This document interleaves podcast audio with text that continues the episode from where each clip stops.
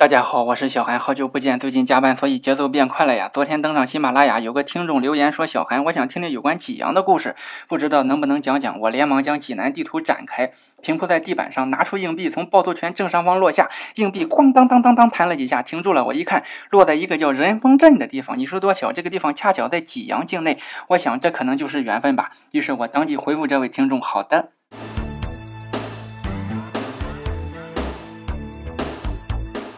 济阳名字的由来呀，是因为古代这附近有条河叫济水。古语有云：“水之北为阳，之南为阴。”你想啊，河是凹陷下去的，太阳从南边照过来，正好照到北岸的坡上，所以水之北为阳。这正好和山相反，太阳从南边照过来，那么正好照到山的南坡上，所以山之南为阳。济阳这个地方在济水北边，当地人一合计，水之北为阳啊，咱叫济阳；水之南为阴啊，对面就叫济阴。南岸的老百姓不干了，我们叫济阴，你让我们这庄稼怎么想？庄稼对于未来发展心理阴影得多大？南边就是南边，我们叫济南。济阳人一想，哎，你爱叫啥叫啥，反正我们叫济阳。古代时候，济阳这个地方经常受黄河困扰，黄河一发洪水，就祸及济阳。黄河水就跟开车一样啊，老来回变道。今年河水流经南部的崔寨，明年可能就横穿北部的曲堤。也不知道是哪一次，黄河一变道，把积水给冲开了，那么积水呢就都流入黄河，积水就消失了。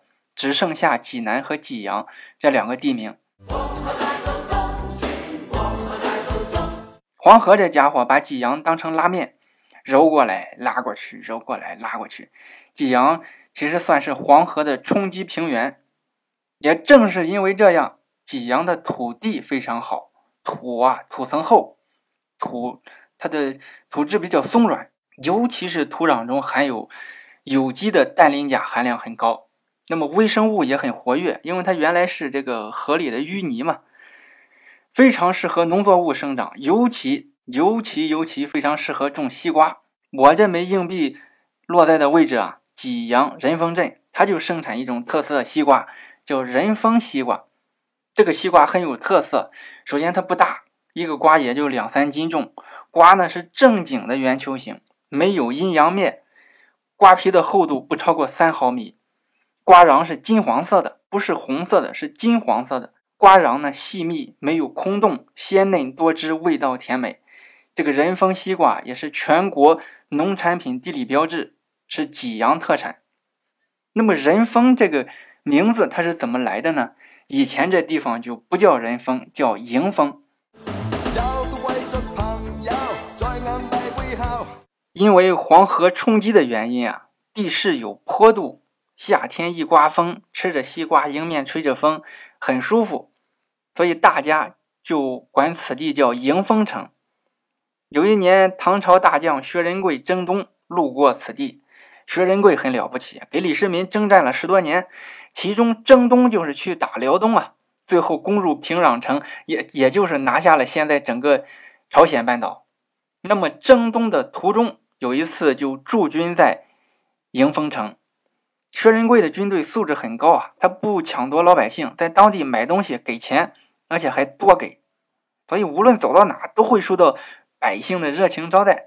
但是到迎风城这里，薛仁贵受到了不一样的热情招待，因为他没去买东西，百姓往这送东西，一车一车的送西瓜。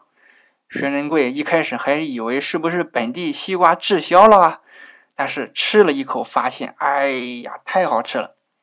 这西瓜要多少钱都值，万万没想到啊！薛将军怎么给钱，百姓都不要。百姓代表张大爷说：“嗯，俺俺们没有别的想法，就是想让你们尝尝我们这的西瓜。”薛将军很感动，迎风流泪啊，挑起大拇哥说：“此地真乃仁义之风，此瓜也是仁义之风之西瓜。”从那以后，迎风就改为仁风。一直用到现在。俗话说：“物华天宝，人杰地灵。”仁丰这个地方啊，还出过不少高人。以前仁丰翟家村有个郎中，姓翟，翟郎中呢就到处行医。这一天就来到京城，看到一个皇榜，说一个公主得了病，请了御医啊，什么都都看不好，急求高人医治。薛郎中一打听，原来公主啊，她喝水的时候，喝下去一只苍蝇，在往下咽的时候，突然想到，我操，苍蝇！但是，一切都已经晚了。就这一下，公主病倒了。勾鲁名医开了很多安神的方子，都不管用。公主就认定啊，我吃了苍蝇了，活不长了。翟郎中了解完情况就去了，他让公主把嘴张开，然后掏出一根野鸡的羽毛，塞到公主的咽喉，这么一转，公主哇，就吐到了地上。旁边有侍卫要过来抓她。翟郎中说：“别动。”他拿起筷子，在地上夹出一个黑色的东西，放到茶杯里给公主看。公主一看，正是一只苍蝇。公主看到后，病立马就好了。其实那个苍蝇是宅郎中提前准备好的，为的就是治疗公主的心病。